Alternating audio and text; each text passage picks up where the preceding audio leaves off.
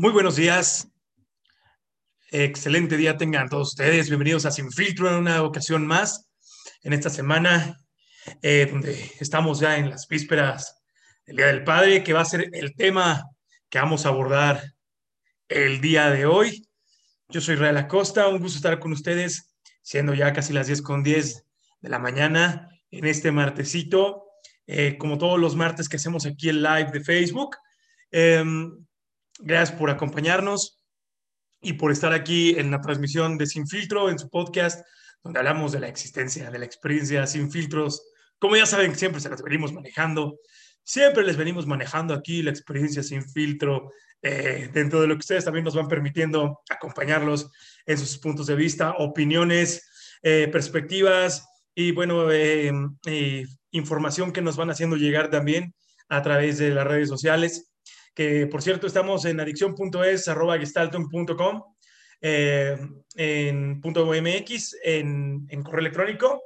en Facebook estamos como adicción.es.gestaltung y en Instagram estamos como adicción-es. Bien, adicciones, bienvenidos pues.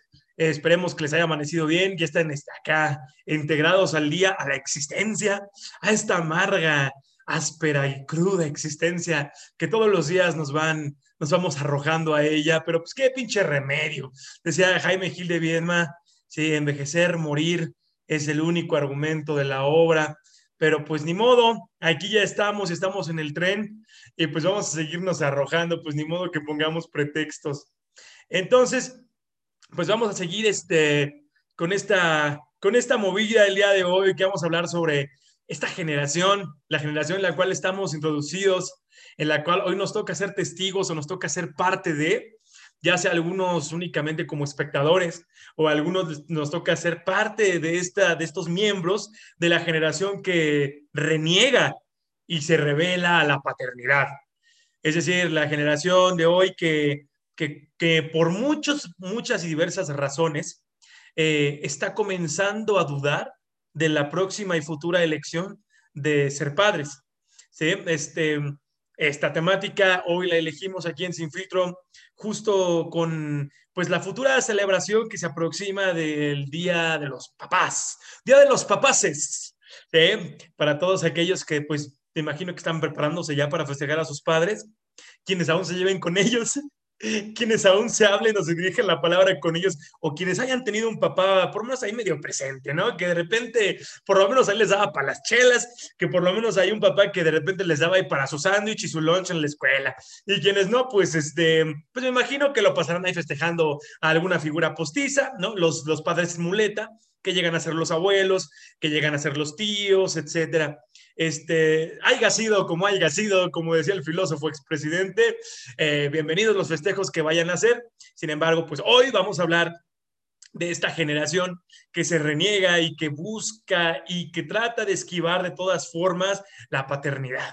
¿sí? Este, tan es así que vemos el gran índice ya de hoy que se, de, de, defensas y de políticas que promueven que haya una permisión ya más abierta del aborto. ¿sí?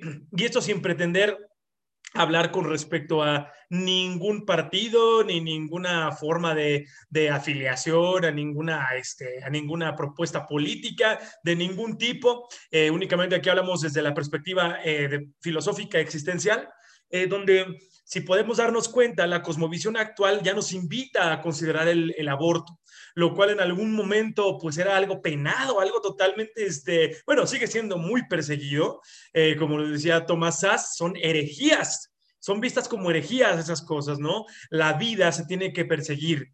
Eh, seguimos viviendo bajo una línea biológica, donde todos pensamos que la vida es algo que debe ser perseguido, incuestionado y por supuesto amado y defendido por todas las condiciones. Por supuesto, entonces esto incluye todos los embarazos. Todos los embarazos deben de ser deseados, y si no deseados, pues por lo menos recibidos, porque un hijo es una bendición. Un hijo es lo mejor que te puede haber pasado. ¿De verdad es así? Sí, este, un hijo es lo mejor que les puede haber pasado y eh, esto es para, pues, quienes aún quizá aún no se meten en estos embrollos de la existencia, ¿sí? Quizá habrá quienes lo vivirán así y lo podrán vivir así y quizá habrá quienes no. Y esas son las dilemas, los dilemas de la paternidad que iremos platicando a lo largo de este podcast, esta transmisión.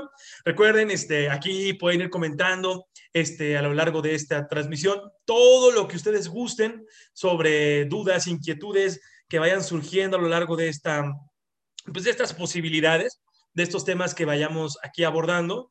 También se vale, recuerden, como siempre, no estar de acuerdo para nada, ¿sí? Este, basta de esa política de estar siempre en de acuerdo, también se vale estar en distonía y tener puntos en distancia. Este, tenemos que estar también eh, mostrando, como diría Oscar de la Borbolla, la rebeldía de pensar. En un acto rebelde en el acto, en, en la actualidad, ya es suficiente con pensar. ¿sí? Ya eh, irnos a, manifestar alguna plaza pública, irnos a pintarrajear algún monumento, es, es también válido, pero con simple hecho de pensar, ya es un acto rebelde, ¿sí? Ya es un acto rebelde per se, ¿sí? El día de hoy las mejores revoluciones se crean en las academias. Entonces, pues bueno, permitámonos ahorita durante esta transmisión ser un poco revolucionarios pensando y repensando y como dijo Jacques Derrida, deconstruyendo y construyendo todas nuestras verdades. Bien, entonces, quienes aún no son papás, quienes aún no son, no eligen la paternidad, Vaya, en el caso de las mujeres también es válido en, el campo de la maternidad, que viene siendo, vaya, únicamente eh, desde el género una, una, contrapropuesta. Em, ¿Cómo es que han llegado al punto de que no es algo que quieren todavía? ¿Sí? Em, si, si nos vamos a un argumento biológico, ¿sí? La mayoría de las personas desde ahí se agarran para decir que aún no están listas, ¿sí? Ya sea mujeres u hombres, dicen que aún no están preparadas para la maternidad o preparados para la paternidad porque dicen que aún no están preparados, aún no están listos, aún no es el tiempo. Si nos vamos a una explicación biológica, su cuerpo ya está listo desde que ustedes tienen, pues ya, este, pues los inicios de la adolescencia, desde que hay cambios hormonales, desde que comienza a haber un cambio corporal notorio, significativo, desde que su vida sexual ya comienza a ejercitarse. Ya pudieran tener desde que su vida sexual ya se inició, o sea, que como quien dice, desde que ya hubo por ahí una estrenada, ya pueden tener hijos, ya están habilitados biológicamente para tener todo ese tipo de condiciones. Hay quienes empezaron muy temprano, hay quienes empezaron un poco más tarde, no importa, no son competencias y no son carreritas, pero pues su vida, su vida sexual pues pudo haber empezado de una manera eh, pues, pues eh, prematura y desde ahí pues su cuerpo ya está listo para poder procrear y para poder reproducirse. ¿sí? Sin embargo, vamos a ver que hay un argumento secundario que es la parte social y la parte cultural, toda la parte que viene siendo la explicación, pues sociológica. ¿sí? Eh, no estoy listo para ser papá. No estoy lista para ser mamá. Sí, es una explicación que muchas personas actualmente se dicen, nos decimos, me incluyo, porque hay una mitología al respecto. Tenemos que tener hijos cuando, ¿sí? Cuando yo ya tenga un trabajo estable, cuando yo ya tenga mi propia casa, cuando yo ya tenga un matrimonio, cuando y le damos un sinfín de listados a a este nuevo posible proyecto para que nosotros ya podamos llegar a tener un hijo, para que nosotros podamos ya llegar a tener descendencia. Es decir, hasta que yo no tenga casi casi este mi pensión asegurada, yo no voy a poder tener un hijo. Entonces, vamos a ver aquí el gran temor que hay en esta generación de arrojarse a estas posibilidades que son angustiantes, porque sí, es comenzar a hacerme cargo de una existencia, es comenzar a responder por un otro que va a depender del todo de mí, es comenzar a responder totalmente por otro ser humano que va a ser eh, únicamente el reflejo de lo que yo le pueda brindar o proporcionar, por supuesto también del campo por el primer momento de mí. Y vean como muchas personas no es que no quieran tener hijos. Y aquí va el primer punto, ¿sí? Es que no quieren renunciar a su comodidad. La explicación que van a dar y que llegamos a dar es que no estoy listo, es que me falta esto, es que no tengo esto, es que no puedo llegar a dar esto, es que me faltan unos años para construir esto. Pero en el fondo es no quiero perder mi comodidad. Vivimos en una sociedad sumamente cómoda. A pesar de que hay hambre, sí, a pesar de que hay desempleo, sí, a pesar de que hay problemas, conflictos económicos, a pesar de que estamos en pandemia, no lo niego, pero vivimos en una sociedad bastante cómoda, ¿sí? Eh, las generaciones que nacieron de los 70, finales de 70 para acá, hemos sido bastante apapachadas, ¿sí? Este, aunque hemos tenido también nuestros conflictos, hemos tenido también nuestras crisis, el día de hoy, pues vean, por eso hay tantos ataques a la famosa generación de cristal, ¿sí? Que aunque duela y aunque arda, tiene mucho de veraz, ¿no? La generación mazapán, que también le dicen, este, quienes no están contextualizados con estos argumentos, ¿sí? Quienes no están contextualizados con estas frasecitas, estas formas de llamar a las generaciones las mazapán y de cristal, pues bueno, son las generaciones delicadas, ¿sí? Este, generaciones sumamente mimadas, porque son la repercusión de los padres, la repercusión de las madres que tuvieron tanta carencia, tuvieron tanta hambre, que hoy tienen miedo de que sus hijos padezcan el hambre que ellos padecieron. Es decir, yo como padre tengo miedo de que mi hijo padezca los dolores que yo padecí y ahora lo que voy a hacer es sobreprotegerlo. Lo que voy a hacer ahora para que mi hijo no padezca los malestares que yo llegué a padecer va a ser darle una sobreapapachada, sobrecontrolada. Lo podemos ver incluso en las academias, quienes nos formamos o quienes nos desenvolvemos actualmente en el campo académico. Hay reformas que ya te prohíben que a un niño le pongas una calificación o una evaluación reprobatoria, porque pues eso puede traer implicaciones psicológicas que pueden hacer que le causes un daño psicológico irreversible. Puede provocar que al niño lo traumes. Puede provocar que al niño le generes un daño inconsciente, según las explicaciones que dan, un daño emocional que puede, el cual no puede volverse a levantar. ¿sí? Em, es una generación en la cual nos encontramos donde ahora el niño regaña al maestro, donde ahora el niño regaña a los padres, donde ahora el niño o los niños son quienes mandan en las casas, ¿sí? Em, lo cual, pues bueno, no reniega la parte de que también hay que aprender de los niños, por supuesto que hay que abrirse a las posibilidades de los niños, pero hoy estamos en este momento, estamos en esta generación, estamos en esta época donde los padres ahora le temen a sus hijos, donde los padres ahora temen caer en algún desfiguro o temen caer en algún riesgo o en alguna actitud que comience a problematizar a sus hijos.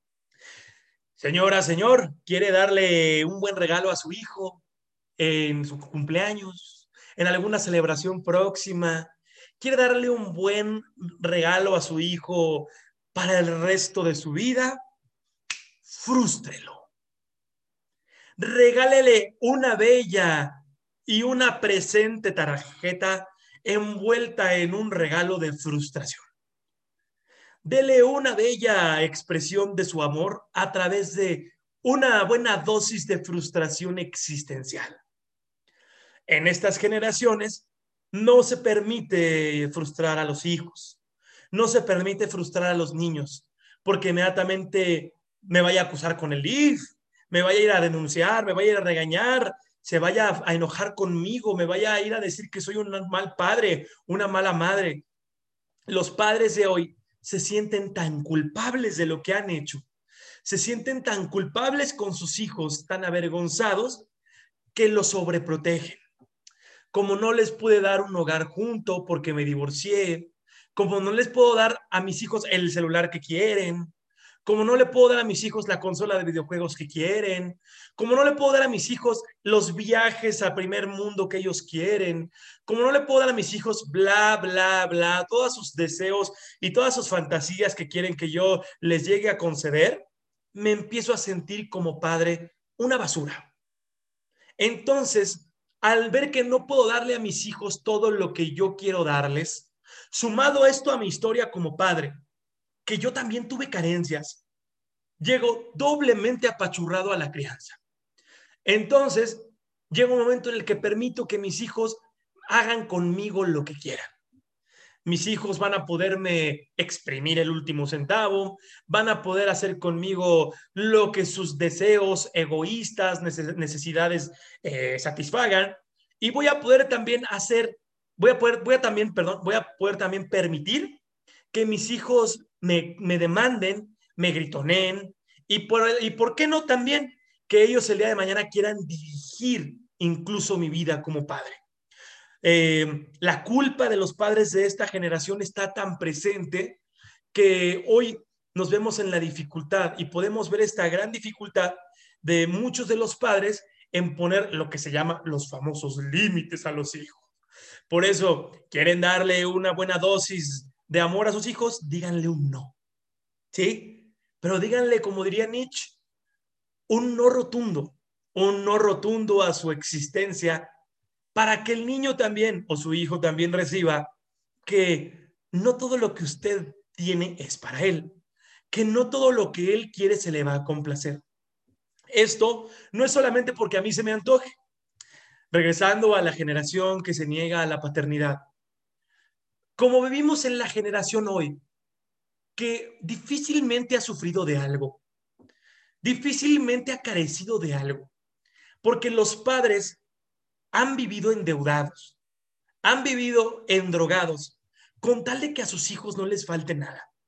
Por eso vemos todas las compras en las grandes cadenas de 18, 24, 36 meses sin intereses a pagos chiquititos para que usted le pueda comprar a sus hijos aquello que usted no tiene a pagos chiquititos. ¿sí? Para que usted pueda endrogarse dándose una vida fantasiosa que no puede, pero a pagos chiquititos la va a poder dar. Y cuando usted acabe de pagar algo, ya va a deber otra cosa. Y cuando usted acabe de pagar algo, sus hijos ni siquiera ya lo van a tener todavía. Pero usted va a defender el hecho de que sus hijos tengan los tenis que quieren presumir, tengan la ropa que quieren presumir, tengan los videojuegos que quieren presumir, los celulares que quieran presumir. Usted no se va a dar cuenta que estará engendrando a hijos con un gran pánico a la carencia. Usted no se va a dar cuenta que va a estar generando hijos con un gran pavor al hambre, a la frustración. El día de mañana, que son las generaciones que hoy estamos viendo, cuando su hijo no quiera ir a pedir trabajo, cuando a su hijo no quiera trabajar porque le da pena. Le da pena. No le gusta que alguien lo regañe o le dé órdenes. Cuando el día de mañana su hijo no quiera esforzarse lo más mínimo, ahí va a tener usted su respuesta. Usted le resolvió todo.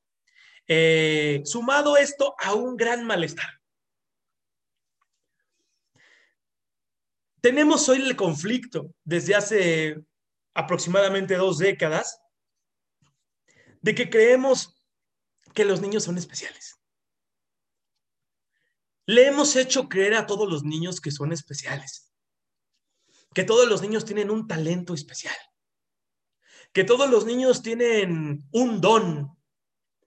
Y pregúntenle a todas las mamás y a todos los papás. Todas las mamás y papás creen que sus hijos son superdotados desde que salieron estos textos ahí a finales de los ochentas de los niños índigo, los niños este, cristal, los niños de quién sabe qué, los niños de quién sabe qué chingados, ¿sí? Todos eran niños especiales.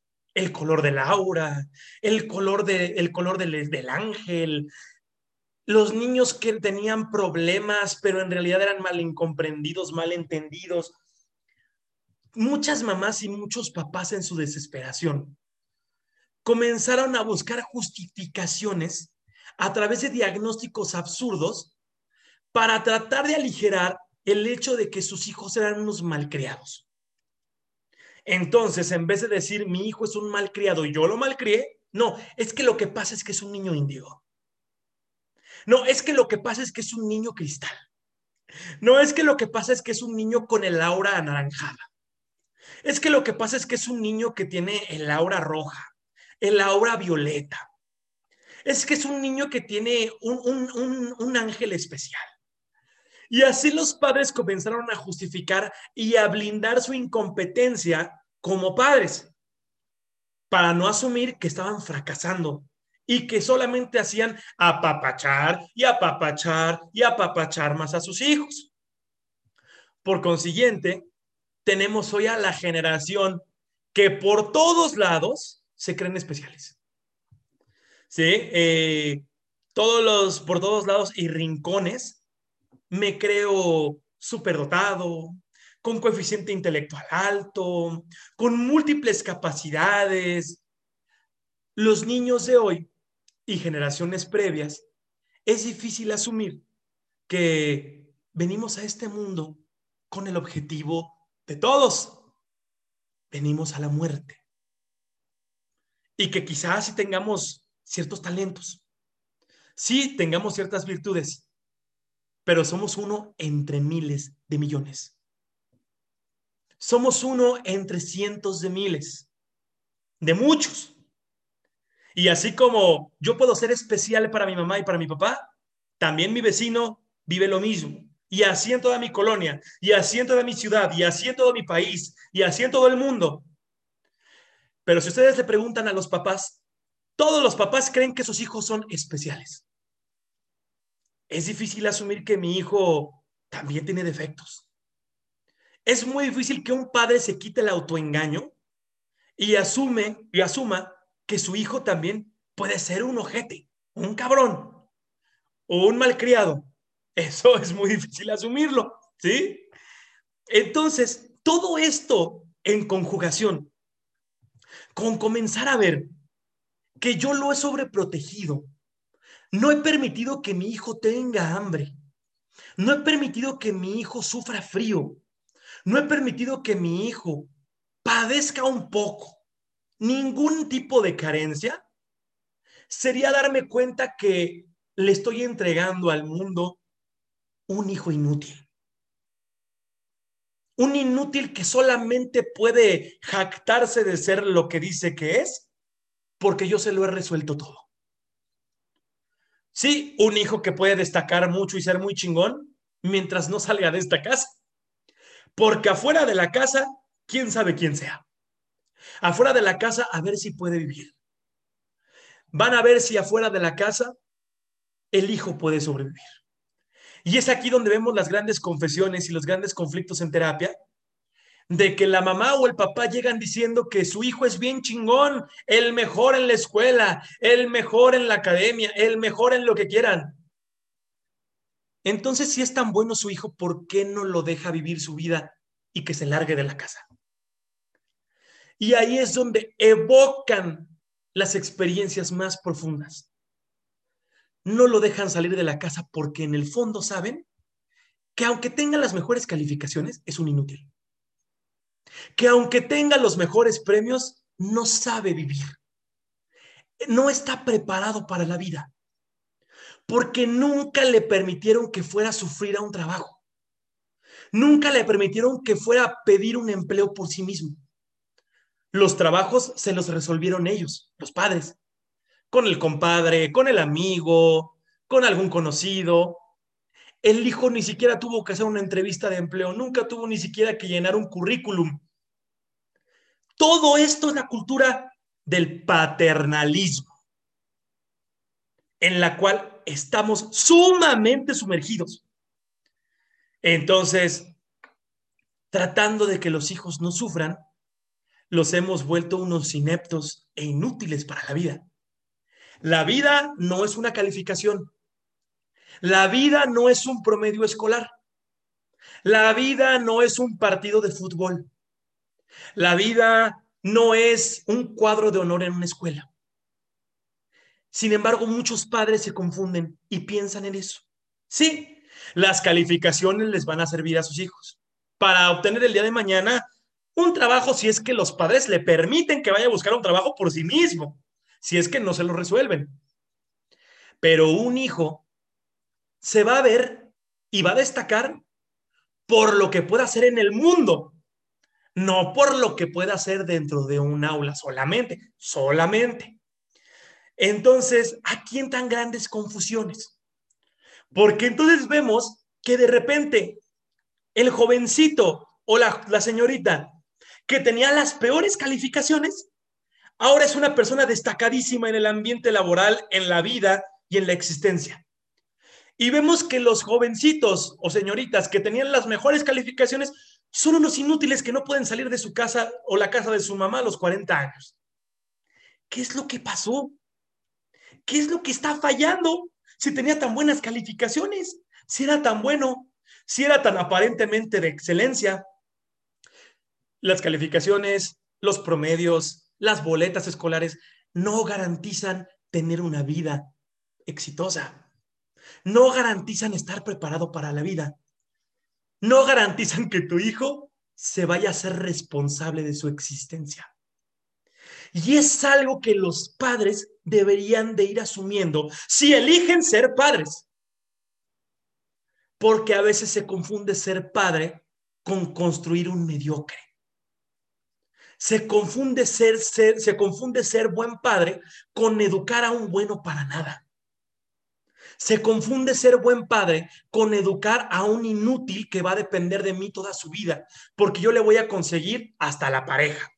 En alguna ocasión llegó una, una mujer a consulta conmigo y me dijo que ella le conseguía las novias a su hijo de 25 años. Y era tal grado la situación que cuando él no tenía pareja, él le invitaba a una prostituta. Mi hijo, ya veo que llevas como tres meses sin novia.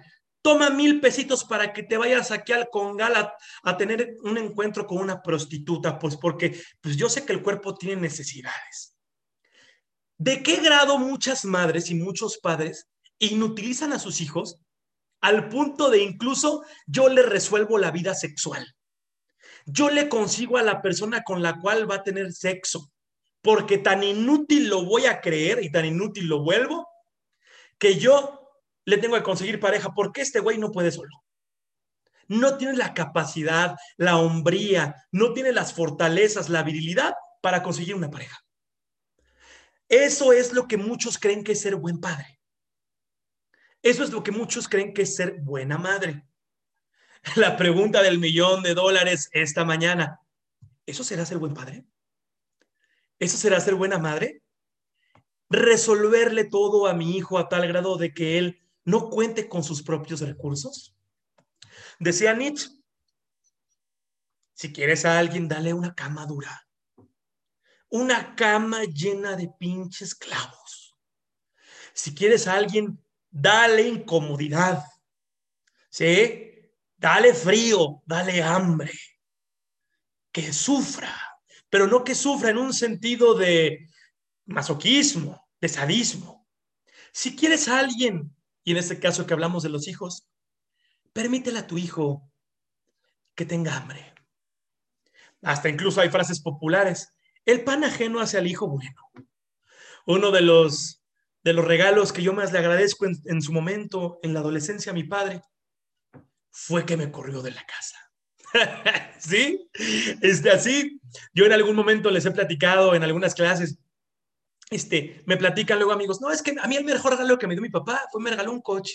A mí mi papá me regaló este, me regaló un terreno. A mí mi papá me regaló 100 mil pesos. Yo les digo siempre, a mí papá el mejor regalo que me dio fue mandarme a la chingada de la casa cuando yo tenía 17 años. Me corrió.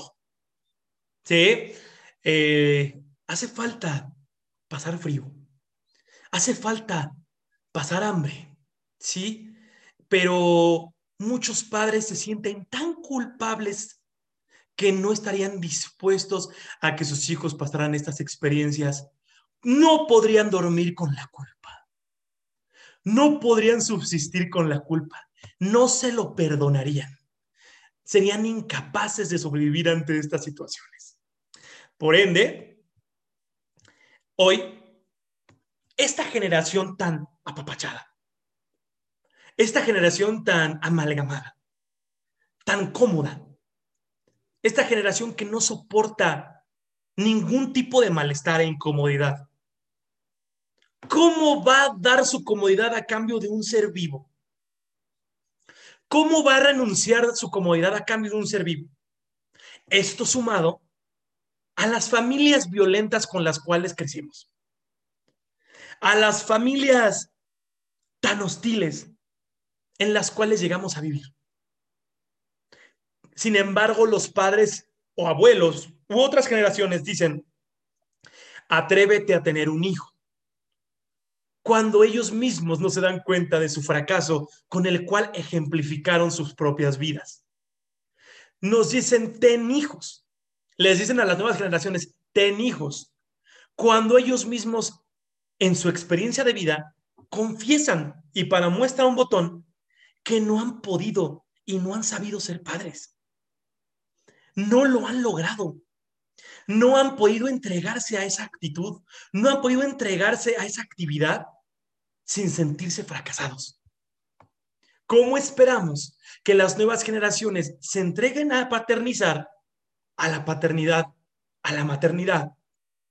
Con todos los ejemplos que hemos visto de divorcios, de violencia intrafamiliar, de padres ausentes, de padres abandonadores, de violaciones, de abuso sexual en la familia, a los niños. ¿Cómo esperamos esas cosas? Aquí van mencionando. La maestra Joyce, es muy difícil ver a un hijo padecer y no hacer nada. ¿Por qué? ¿Eh? ¿Padecer de qué? Es muy difícil ver a un hijo padecer y no hacer nada. Cabe señalar que hay que ver ese tipo de padecimientos de los cuales habla aquí Joyce. Si este, un hijo, según tu situación, tu experiencia, está padeciendo de qué? Si está padeciendo porque tiene una enfermedad, si está padeciendo porque tiene un trauma, si está padeciendo porque tiene un dolor corporal, le acaban de detectar algo, bueno, pues me entiendo que es un padecimiento muy cabrón. Pero cuando un hijo está padeciendo porque no le compraste el coche del año, cuando un hijo está padeciendo porque realmente este, no le quisiste comprar el celular último modelo, cuando un hijo está padeciendo porque no se pudo ir de excursión con sus amigos, bueno, este, serían cuestiones que se pueden poner en tela de juicio. No niego que para el hijo sean importantes, ¿sí? Pero ¿hasta dónde te refieres con padecer? Eh, desde la teoría gestáltica hay tres aspectos que nos llegan a conflictuar las necesidades, los apetitos y los deseos. ¿sí? Las necesidades son las básicas. Sufrir por una necesidad, ahí sí está cabrón, ¿eh? Sufrir por una necesidad es sufrir por sed. Sufrir por una necesidad es sufrir por hambre. Sufrir por una necesidad es sufrir porque no has podido dormir en tres días. ¿Sí? Necesitas eso.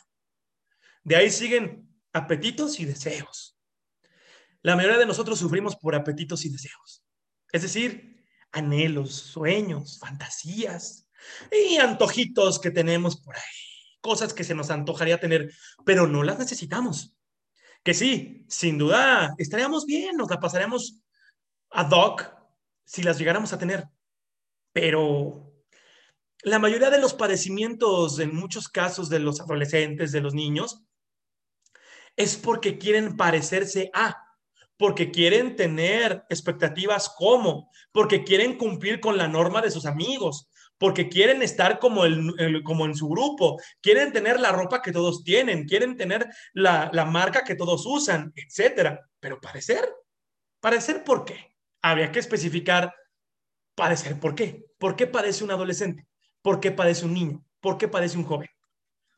Eh, aquí dice Jensun, y creo que también uno de los miedos que se tiene al tener hijos es seguir patrones de nuestros padres sin darnos cuenta. Sí, eso es lo que yo mencionaba hace un momento, Jen. ¿Cómo esperan las generaciones eh, previas exigirle con tanta injundia a las nuevas generaciones que sean padres después de los fracasos matrimoniales que han tenido, después de los fracasos en su propia crianza que ustedes han visto. Dicho de otra forma, si ustedes mismos le han partido la madre a sus hijos, ¿cómo es que le piden a sus hijos que tengan descendencia? Si ustedes mismos han visto cómo le dan en la madre a su descendencia, ¿por qué piden más descendencia? ¿Sí? Y, y el único argumento es, es que es una bendición. ¿Sí? Es que el hijo es tener una bendición. Sí, una bendición para qué? ¿Sí? Según quién.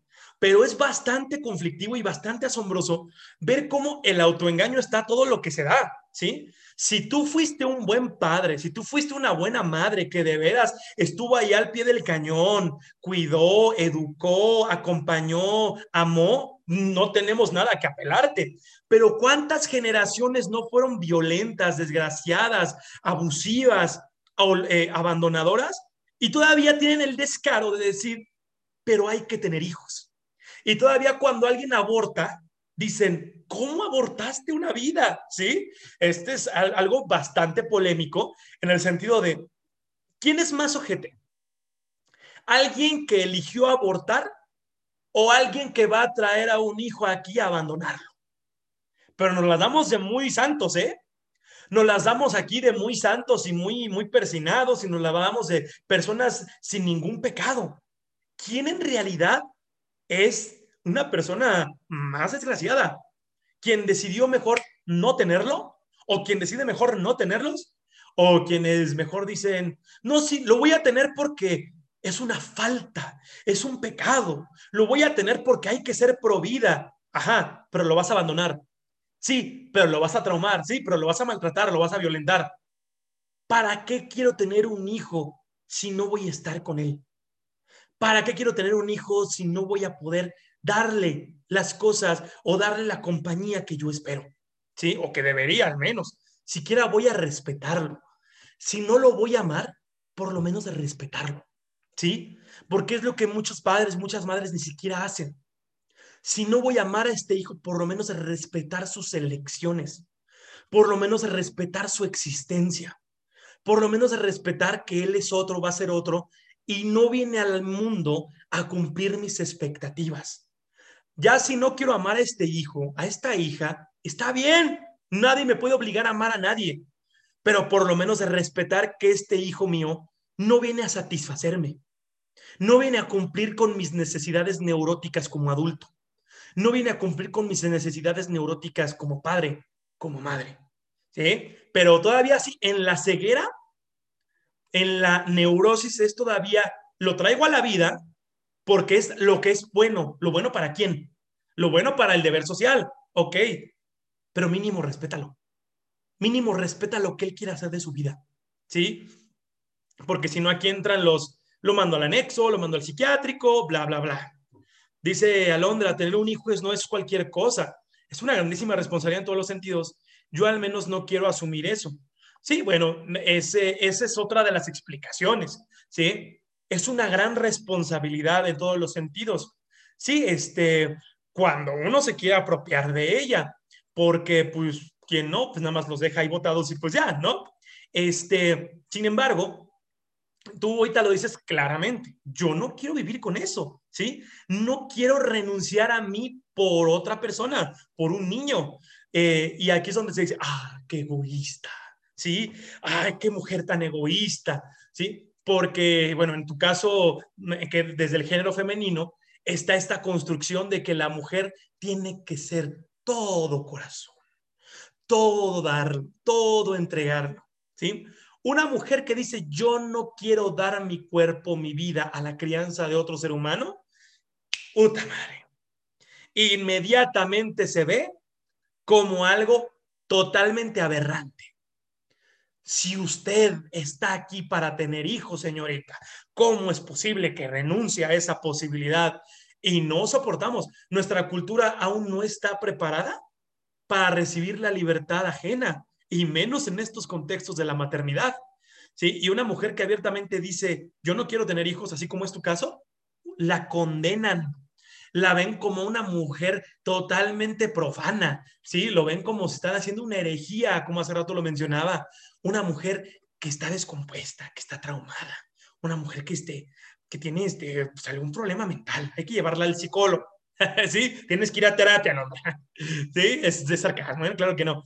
Este, Anabel dice, muchas veces queremos darle todo lo que nosotros no tuvimos. Pues claro, ¿sí? pensando que es lo mejor y sin darme cuenta lo mal que le hago. Eso es lo que hemos dicho durante esta transmisión. Los padres se la pasan comprando, comprando el cariño de sus hijos y más los padres ausentes, pero lo que también hacen es tratar de reparar en sus hijos, y esto lo dicen los psicoanalistas. El hijo, ¿para qué se trae al mundo? Para reparar, ¿sí? Todo hijo, hija, no importa, es para reparar un daño, ¿sí? Desde la perspectiva psicoanalítica, los hijos son para reparar los daños de los padres, ¿sí? no son para que los hijos sean libres, ¿sí? Y esa es la parte tan cabrona que hay que darse cuenta y ojalá y los padres y ojalá y las madres se atrevan a desencadenar esto. Porque cuando yo me doy cuenta que traje a un ser vivo, cuando me doy cuenta que traje a un ser humano que es autónomo, que tiene su propia inteligencia, su propia emoción, su propia capacidad, su propia virtud, y lo traje solo a reparar mis heridas, solo ahí lo puedo liberar. ¿Liberarlo de qué? De mí. Los, todos los problemas que ustedes ven en terapia, en talleres, en cursos, en lo que quieran, todo lo que ustedes ven de conflictos de jóvenes, adolescentes, de niños, son porque los padres los están aprisionando. ¿Sí? Todo problema de hijo es problema del padre. ¿Sí? Es un problema de origen del padre todos los problemas que tenemos como hijos son problemas de origen de nuestros padres, ¿sí? Traemos cargas de nuestros padres, este, proyecciones de ellos, etcétera.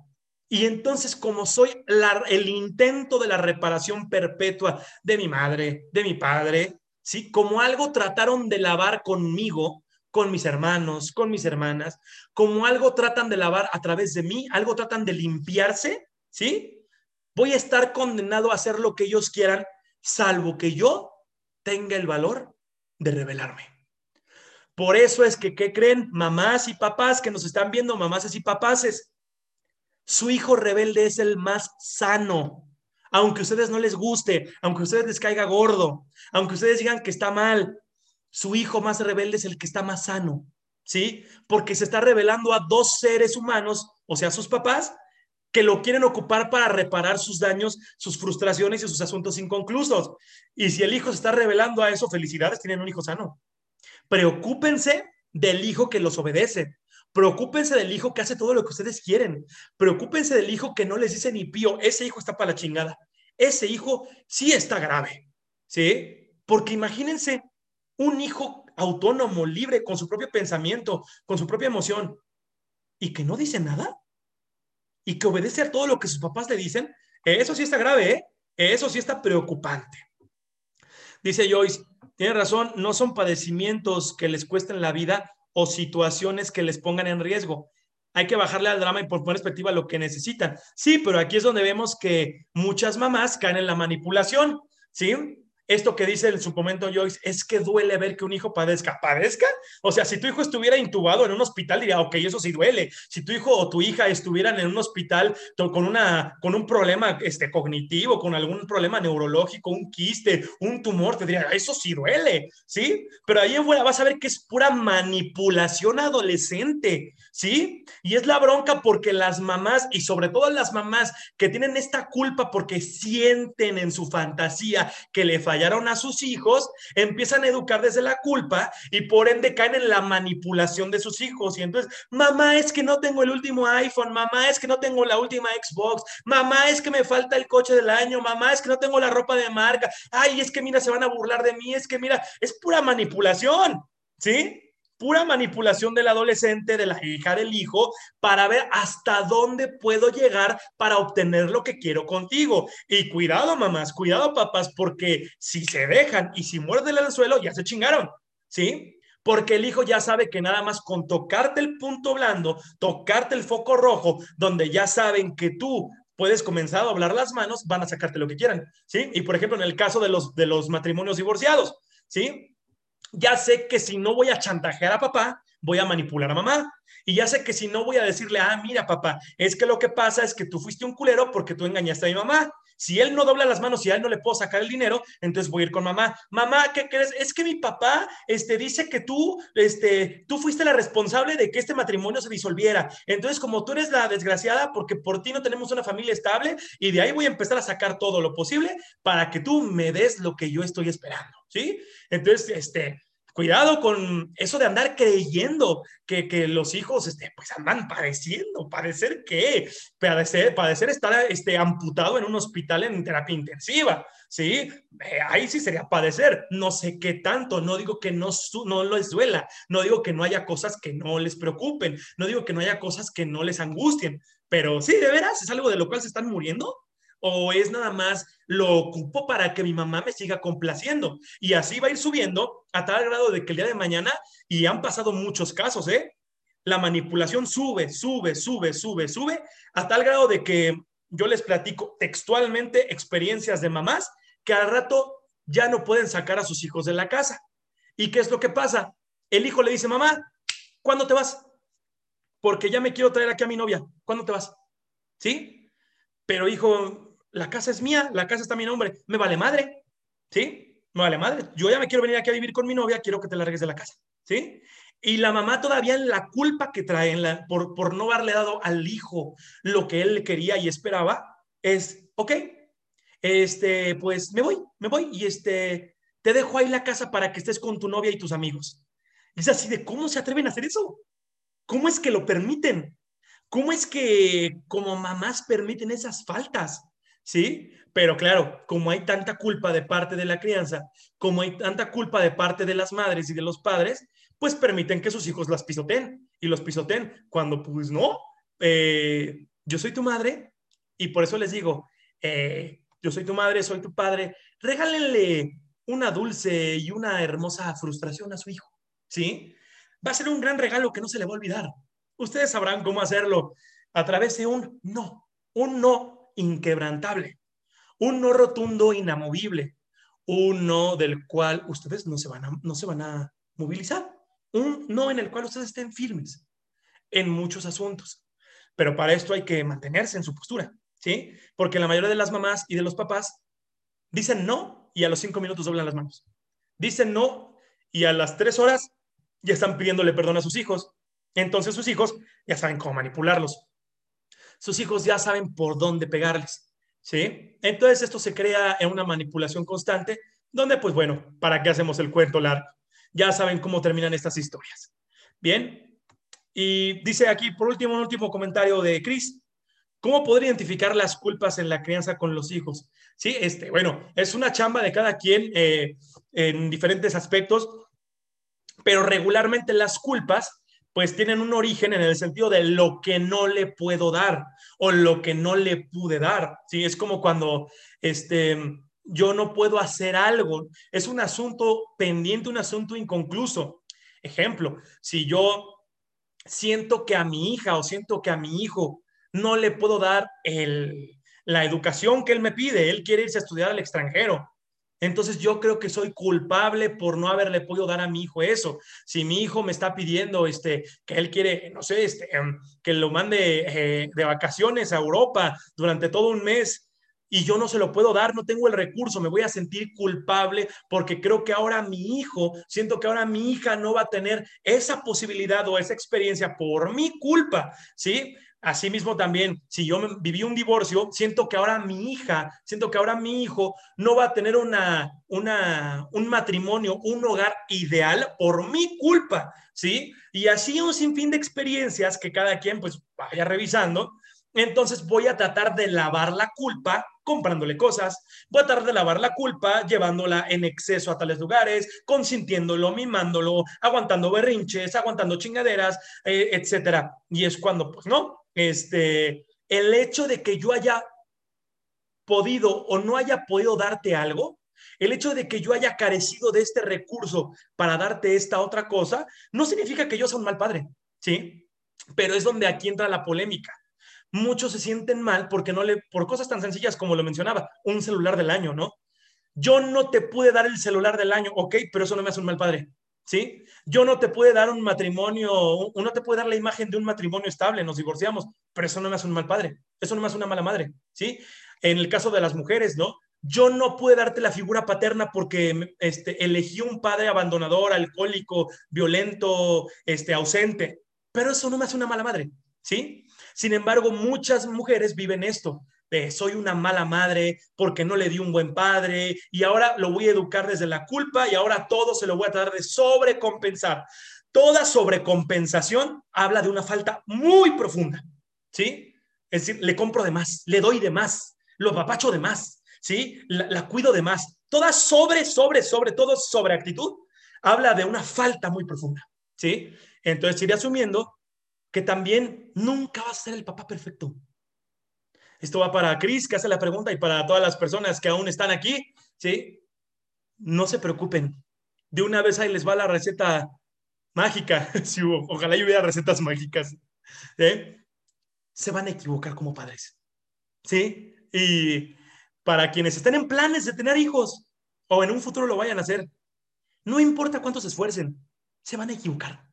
¿Sí? Y mucho. Van a cagarla. Y demasiado. Pero eso no significa que la ecuación tenga que terminar en andar sobrecompensando. ¿Sí? Porque es una lata para muchos padres y eso, lo ha, ha pasado en algunos grupos de terapia donde he podido formar parte. La pregunta de muchas mamás. ¿Qué tengo que hacer para no cometer errores como madre? Respuesta, vas a cometer muchos. No hay forma. Deja de tratar de controlar toda tu crianza. Deja de tratar de controlar la crianza de tus hijos, de tus hijas. Vas a equivocarte y chingón. ¿Sí? Paradójicamente, en cuanto menos tratan de controlar a sus hijos, mejor pueden entenderlos y mejor pueden estar con ellos. Y el, y el control no significa que tengan que dejarlos al y se va y que hagan lo que quieran. No. Cada vez que una madre y un padre quiere sobreproteger, es una forma de control. Cada vez que un padre y una madre quiere sobrecompensar todo, es una forma de control. ¿Sí? Y cuidado, porque un padre que confía, un padre que controla en demasía a sus hijos, está confesando que los ve como unos inútiles. Un padre que le resuelve todo a sus hijos está confesando que los ve como unos incompetentes. Un padre que le resuelve y controla toda la vida de sus hijos e incluso un padre que quiere controlar la vida de sus hijos ya adultos, significa que confiesa que crió a una dinastía de inútiles. Entonces, entre menos yo controlo a mi hijo, significa que más confío en él. Paradójicamente, en cuanto más suelto a mi ser amado, significa que más confío en él. Lo mismo pasa en las parejas, que ahorita no es el tema de pareja. Entre más controlo a mi pareja, significa que en el fondo no confío en ella. ¿Sí? Esos son los celos, la celotipia, la persecución, la paranoia. ¿Sí? Porque ¿cuál es la necesidad de estar controlando a mi pareja si confío en ella? Ahí se ve que tengo, miedo a que me cuerne, tengo miedo a que me ponga los cuernos, tengo miedo a que me sea infiel.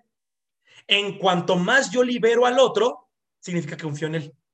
¿Sí? Por eso es que vean los autoengaños donde muchas parejas dicen, es que yo solamente te puse un chofer, te puse un chip en tu celular, te puse un chip en tu camioneta para saber que estés bien, mangos. Es porque no confío en ti. Por eso es una sobrecompensación que oculta una falta de una herida profunda. No confío en ti. Y lo mismo con los hijos, ¿sí? un padre que siempre está persiguiendo y quiere controlar qué carrera estudian sus hijos, quiere controlar dónde están sus hijos, quiere controlar qué amigos tiene, quiere controlar qué carrera va a estudiar, quiere saber si toma, cuántas chelas se ha tomado, si, si fuma, cuántos cigarros fuma, quiere saber con quién sale, a qué hora sale, a qué hora regresa, significa que no confía en ellos. Así, una paciente una vez lo comentaba, mi padre me vio con una falda y me dijo, ¿A dónde vas con esa ropa? Así se visten las pirujas. Así se lo dijo su padre. Su padre no se dio cuenta que con esa sobreprotección le estaba confesando una falta. Le estaba diciendo, para mi hija, tú eres una piruja. Se lo dijo su propio padre. Y así esta chica lo decía en terapia no me di cuenta que el primero que me dijo así fue mi padre. ¿Sí? Y desde ese día no volví a usar falda.